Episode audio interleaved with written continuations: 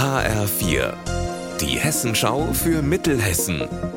Hier ist das Studio Gießen.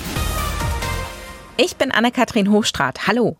Ab morgen werden in Haiger auf dem Paradeplatz die ersten Flüchtlinge erwartet. In den letzten Wochen waren dafür hier drei Leichtbauhallen errichtet worden. Zu den Einzelheiten Landil Sozialdezernent Stefan Aurand. Morgen kommen die ersten Flüchtlinge an und sie kommen äh, ja aus äh, aller Herren Länder, die im Moment auf äh, der Fluchtbewegung sind. Natürlich auch im Moment, vor allem auch aus der Ukraine.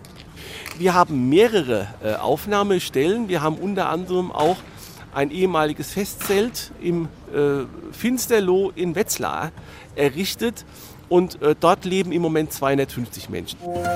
Der Landkreis Limburg-Weilburg mahnt, den Krankenhäusern und Rettungsdiensten im Kreis Limburg-Weilburg droht die Überlastung.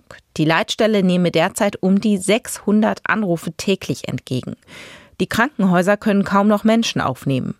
Dazu kommt ein immenser Krankenstand. Der Kreis ruft deswegen eindringlich dazu auf, nur in wirklich medizinischen Notfällen einen Krankenwagen zu rufen oder selbst in eine Notaufnahme zu fahren. Stattdessen könnten sich Menschen an die ärztlichen Bereitschaftsdienste wenden, auch unter der 116 117.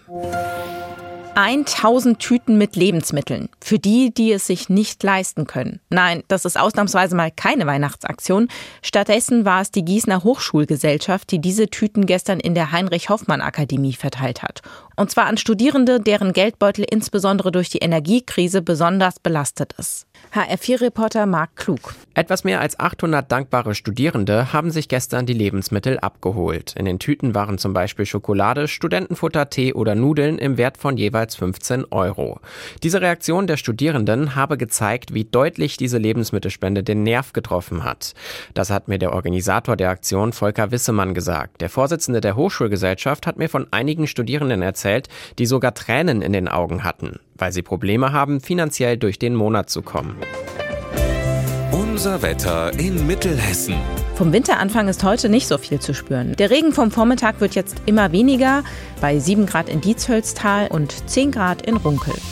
Zum Beginn der Nacht zieht wieder Regen auf, die Temperaturen sinken dabei kaum ab. Ihr Wetter und alles, was bei Ihnen passiert, zuverlässig in der Hessenschau für Ihre Region und auf hessenschau.de.